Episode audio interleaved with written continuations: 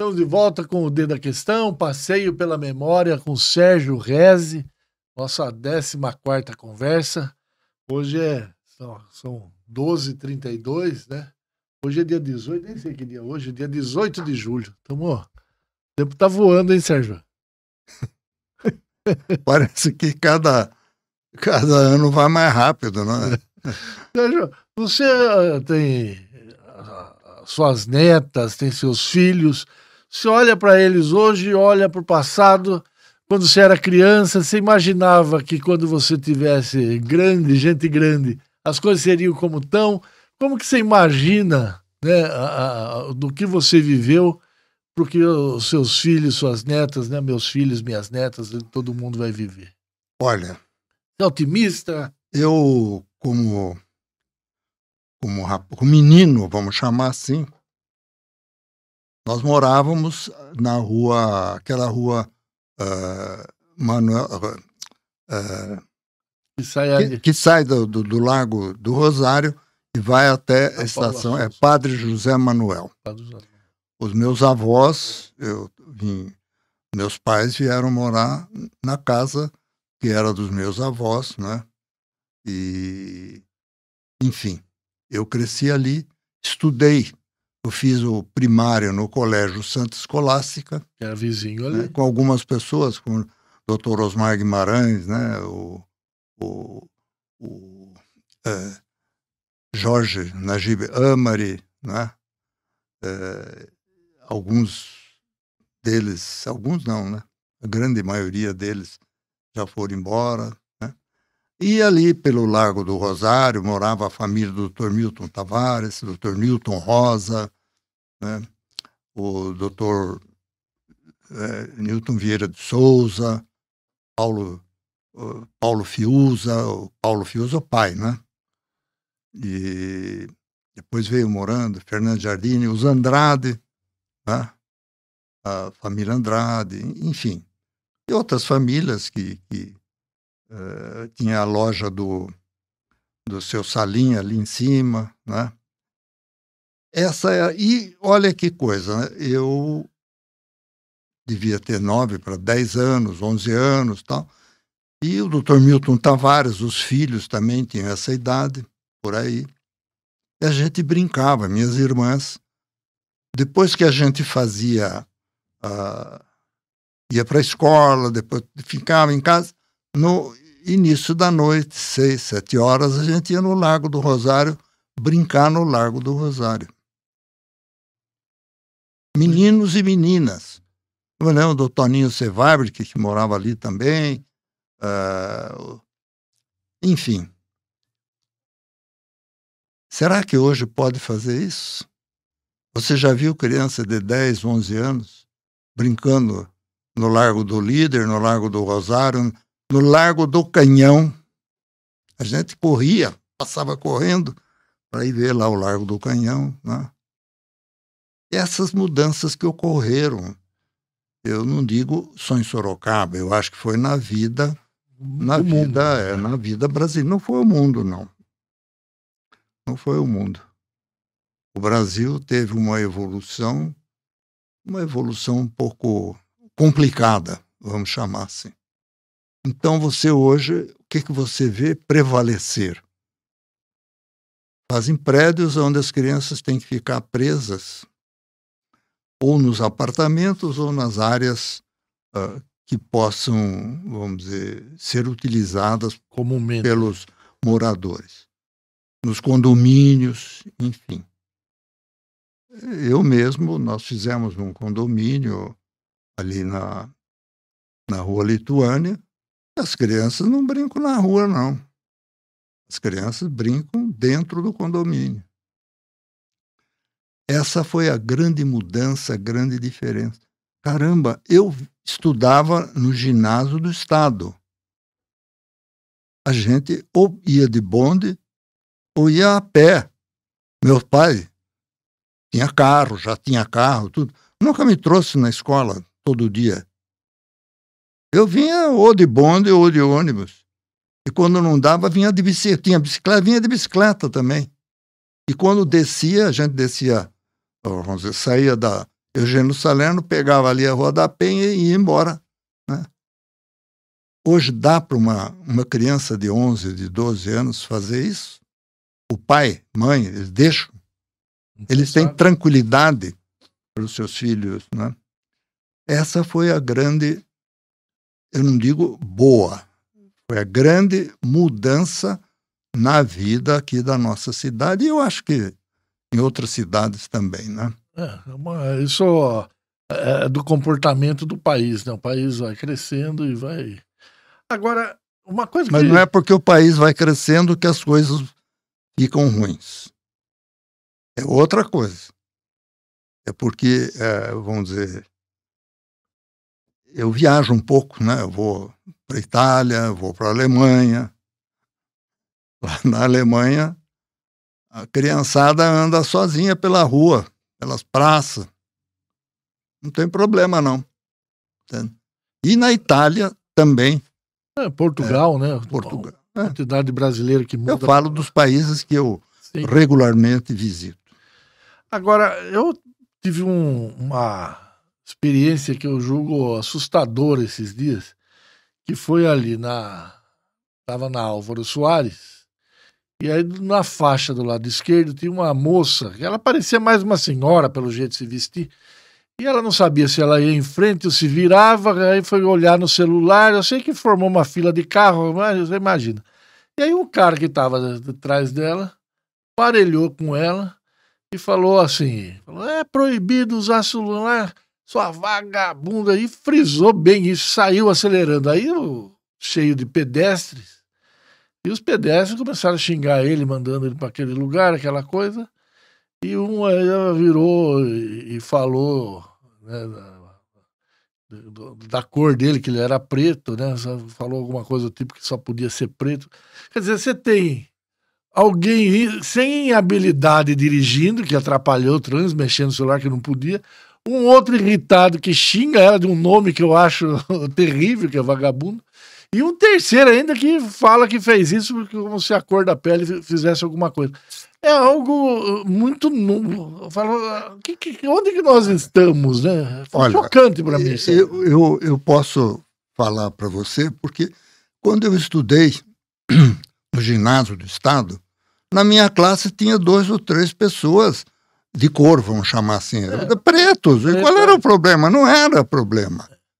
Nós tínhamos, por exemplo, meu pai tinha oficina mecânica, concessionária, tinha diversos funcionários que eram pretos. E a gente tinha o, o a amizade, o relacionamento. Você quer mais do que a Undina, a professora Undina Seabra, que fez 104 anos agora, professora, uma das primeiras, preta, não tinha problema.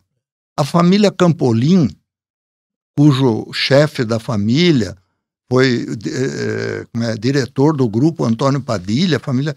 Uh, não, tem, não, não é para existir esse tipo de problema. Acontece que tem pessoas que têm guardadas dentro dela alguma, alguma um raiva, alguma né? coisa, e o que, que a pessoa, na primeira oportunidade em que ela precisa ofender alguém, ela usa expressões e coisas que. Uh, não, mas dizer, sabe o que acontece também? Tem a, a dele não, mas não é. Mulher, eu acho né? que a, a própria, a própria situação em que a sociedade brasileira colocou as pessoas, de, vamos chamar de cor, que hoje é mais é. razoável a gente se expressar assim, né, que são os pretos, colocou, e, vamos dizer, é porque são perseguidos, porque isso, porque aquilo, e gera uma certa, uh, vamos dizer, confusão nisso tudo.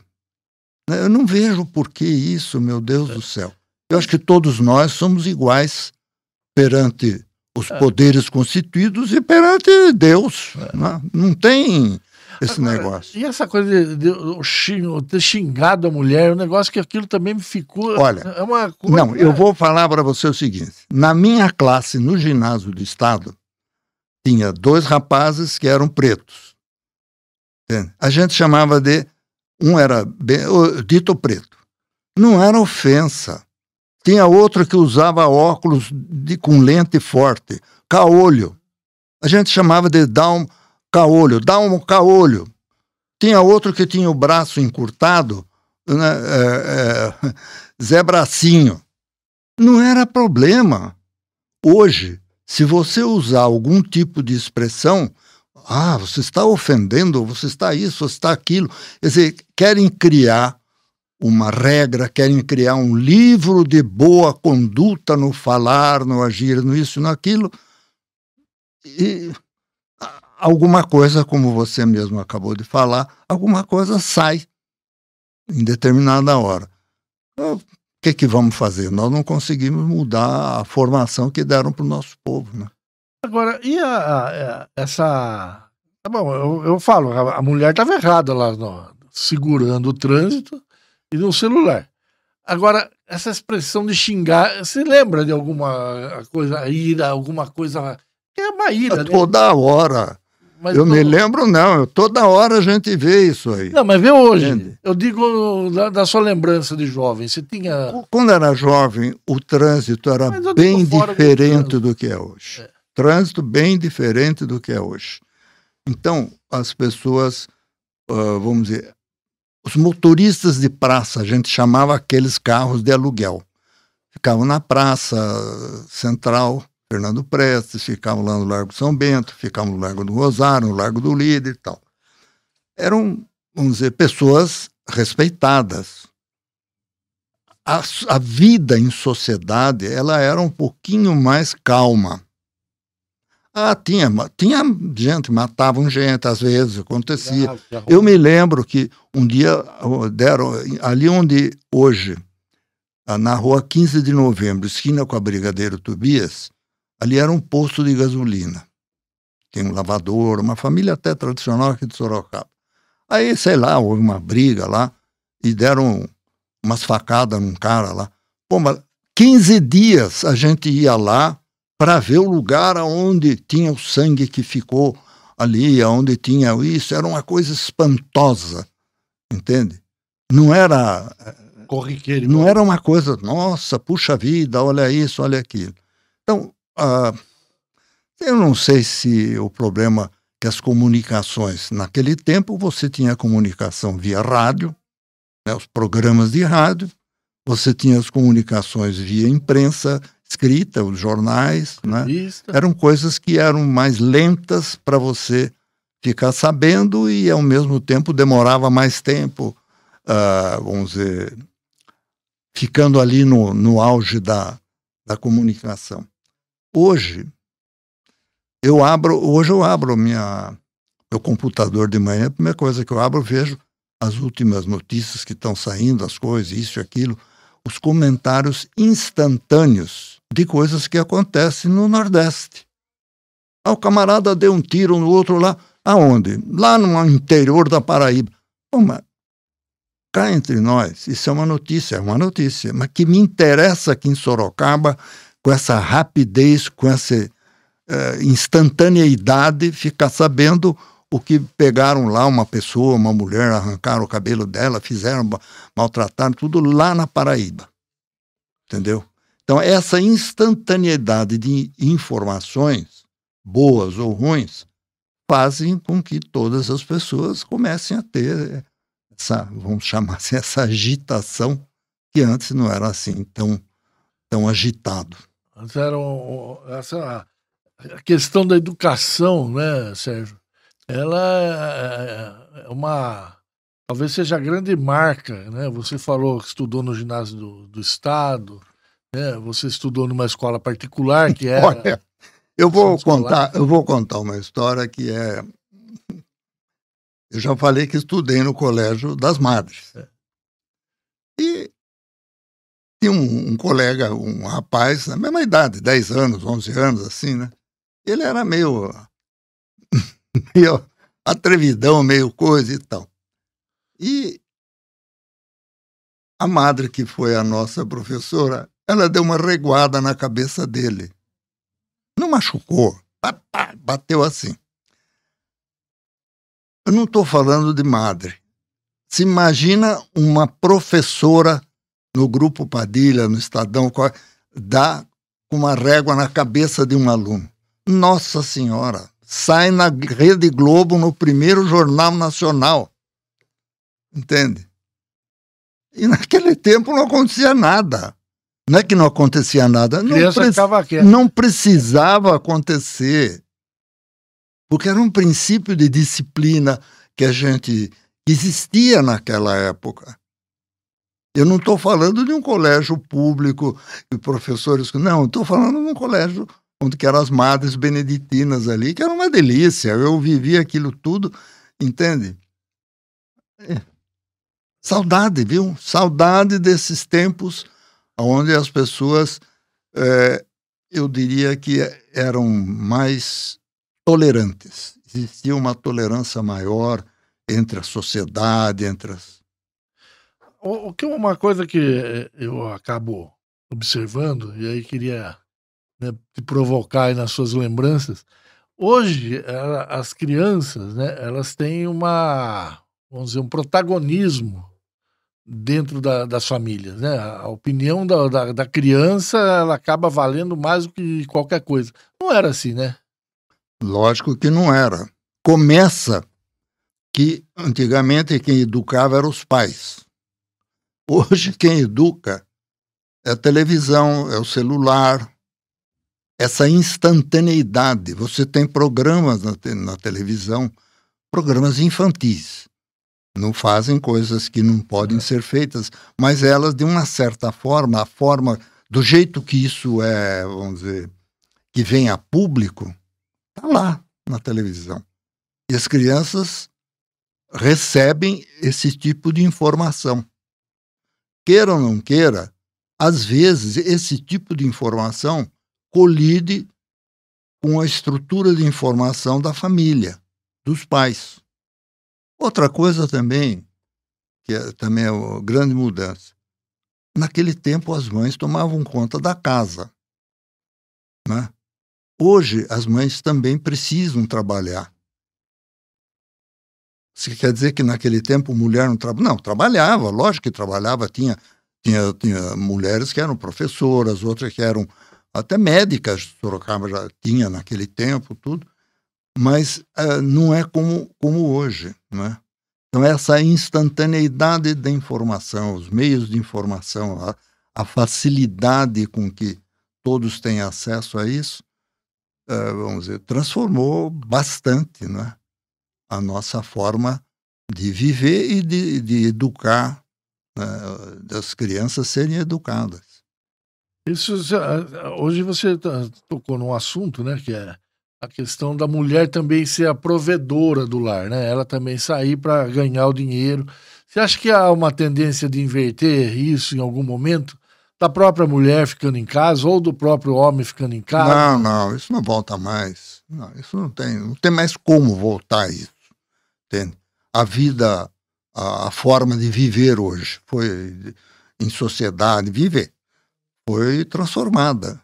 E não tem como você modificar isso. Hoje você vê uh, mulheres sendo presidente da República, mulheres sendo primeira-ministra de países, o, o, nosso próprio Brasil, as mulheres que estão hoje ocupando os cargos públicos a nível de governo federal e de governo estadual. Então não tem isso, não tem volta. Mas eu, eu não, nem pensei nesses termos, né? Mas eu pensei no, nos termos de estrutura de família, porque o que a gente está falando é disso. Você tinha um núcleo onde o, o marido saía, a mulher ficava tomando conta da casa. Hoje estão os dois na rua. Eu digo até do marido ficar em casa e a mulher se. Não, o marido ficar em casa, isso não, não, não acontece. Só se ele estiver desempregado, é outra história. Mas não acontece. Hoje, as famílias, e eu não tenho esse problema, porque graças a Deus eh, eu, eu, eu tenho como, como ter a minha, minha mulher, minha esposa, criei os filhos, ficou em casa, eu, as minhas noras também, minha, é mesmo mesmo processo, né? Mas eu tenho uma filha, por exemplo, que ela é não é que ela precisa, mas ela estudou e ela usa o que é o estudo dela, ela trabalha com aquilo que ela estudou. E é normal, mas também isso não atrapalha a vida em família. E você encontra a mesma situação em muitas famílias. Pois nós estávamos falando aqui que tem mulheres que são professoras que, é que elas fazem? Elas têm que ir, o marido vai trabalhar na vida dele e ela vai dar aula. A outra é médica. Quantas mulheres que são médicas? Você É, falou entende? numa- É, é, Psicóloga, professora médica, psicóloga, tem mulheres contabilistas, trabalham na área, na área, por exemplo, na minha empresa mesmo, tem uma quantidade enorme de mulheres na áreas, nas áreas administrativas.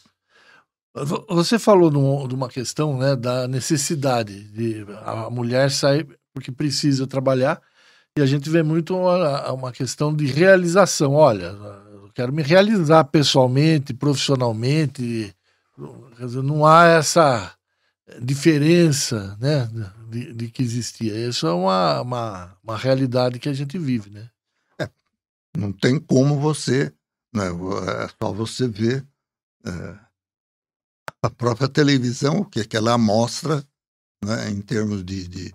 Você hoje, jornalismo. Você liga numa das, das televisões, aí você vê um programa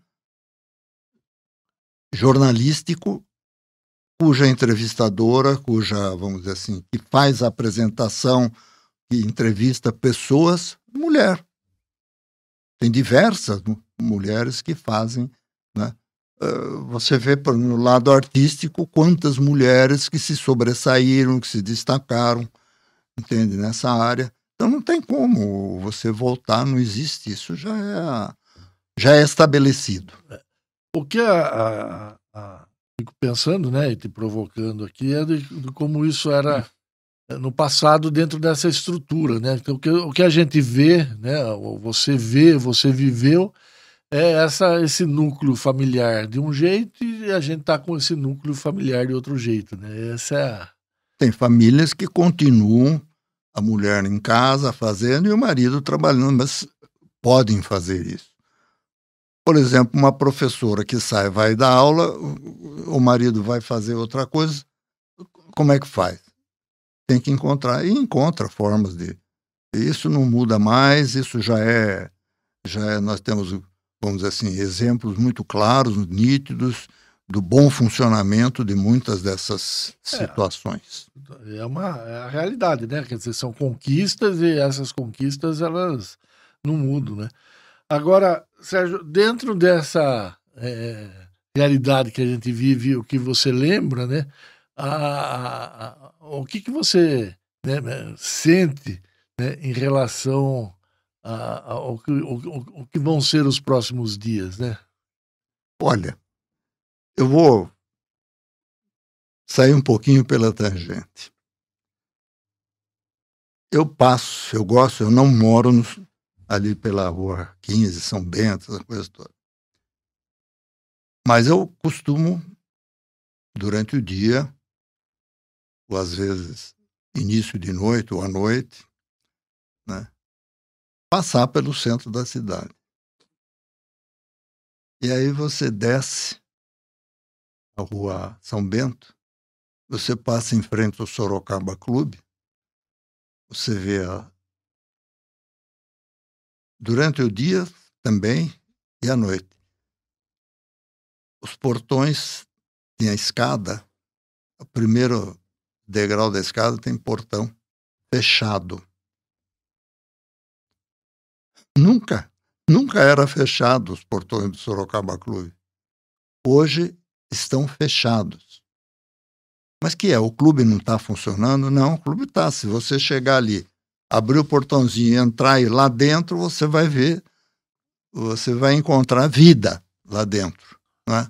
Tem lá um barzinho, um café, uma coisa, tem poucas, não são muitas, mas tem.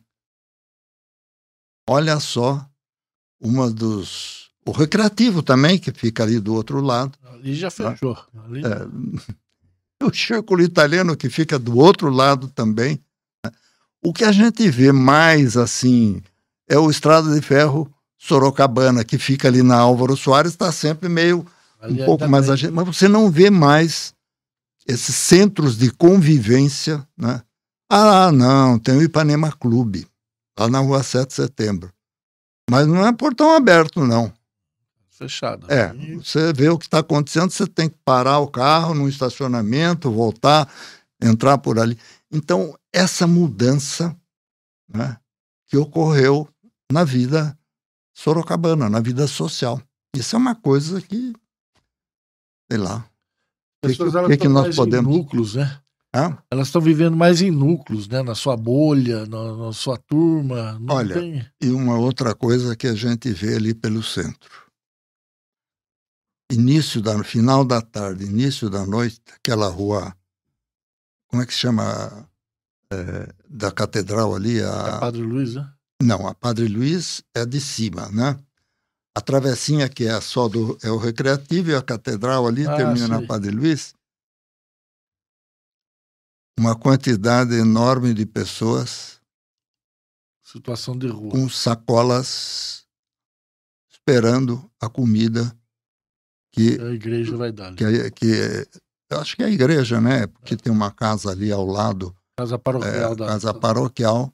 Você vê isso, isso é uma coisa que não existia em Sorocaba. E não é isso, é relativamente recente, é coisa de uns anos, 5, 10 anos para cá. Não é uma coisa tão, tão antiga. Né? Que tipo de vida que nós estamos vivendo também, né? Se você comparar com o que existia antes e, e essa situação agora. E não são pessoas que você olha como sendo assim muito muito necessitadas, pelo menos pela roupa, pela vestimenta e pelo tipo físico, não me parece que sejam pessoas de rua. Ô, Sérgio, você, é, quando criança, né, quando jovem, as pessoas elas tinham uma perspectiva de, de, de, de ou empreender ou de serem empregadas. Você acha que essa realidade é, a gente vai continuar? Você acha que vai ter emprego para todo mundo? Não, isso, emprego para todo mundo, isso é uma coisa, vamos dizer, meio difícil de você usar essa. Vai ter emprego para todo mundo. O que existe, o que existe hoje, você tem uma vida, vamos dizer, social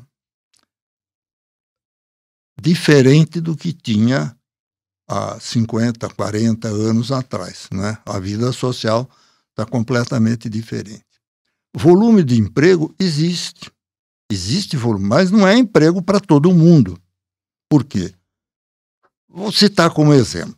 Uma cidade como Sorocaba, ela absorve pessoas que saem de localidades que estão aqui, nem sempre por perto, porque tem gente que vem do Nordeste, tem gente que vem de Minas Gerais, tem gente que saem de lá e vêm para cá para buscar uma condição melhor de vida. Vem buscar emprego, vem buscar, enfim, viver aqui, né? Formar uma.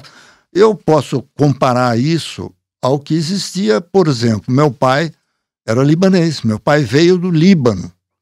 Outros libaneses, sírios, enfim, italianos, quantos que não saíram da sua terra e não vieram para o Brasil? Muitos vieram bater aqui em Sorocaba. Entende? Então, isso não é uma coisa, uh, vamos dizer, que se refere exclusivamente a pessoas, cidadãos brasileiros que vêm de outros estados e nem sempre de outros. Tem gente que vem aqui de Tatuí, vem aqui da, de, de Araçoiaba, vem aqui de. A gente chamava antigamente de Campo Largo, entende? Então, é, é, uma, é uma evolução, se é boa ou não é outra história, mas é uma evolução né, que as pessoas não encontram uh, amparo, o que fazer, uh, e vão procurar viver melhor. Entende? Como é que isso se resolve? Isso se resolve com o país crescendo, né, tendo um crescimento econômico, não um crescimento populacional. O crescimento populacional tem que ser absorvido por crescimento econômico para as pessoas encontrarem emprego, ter o que fazer e tudo mais. Você uh, acha que a, as coisas elas estão no caminho certo? Se você olhar a... Olha, quando eu lembro da Sorocaba, que eu vivi lá nos, nos anos 40 e, de 48, que eu já, eu já era um menino um pouquinho, né? Mas dos 48 até os anos 70, né? que diferença, entende? Era uma outra, uma outra cidade, uma outra convivência, um outro tipo de vida. Você vai dizer, eu tenho saudade? Eu tenho saudade, mas também hoje tem outras coisas que que a gente pode. Não, é, não vamos tá falar mal só, não. É. Não é ser, ser, saudosista, momentos bons que a gente é. viveu. Mas uh, houve também uma evolução. Olha a quantidade de escolas que foram criadas em Sorocaba. Quando eu era rapaz, para você querer ser uh, engenheiro, você tinha que ir embora para São Paulo. Para você ser professor secundário, não é o primário você tinha que ir embora para São Paulo. Para você ser médico, você tinha que ir embora para São Paulo. Engenheiro, já falei. Entende? E outras funções, eh, outras coisas. Que hoje Sorocaba, por exemplo, tem. Tem faculdade de medicina, faculdade de engenharia, uma série de. Uma série de, for, de, de, de, de templos para a informação. Entendeu? É, olha, Sérgio, é, é bacana a gente está refletindo do presente e, lembrando de Olha, como... as minhas irmãs estudaram para professora primária no Colégio das Madres. E daí foram para ser professoras secundárias, faculdade de filosofia. É Sorocaba criou uma faculdade de filosofia, é. que não existia.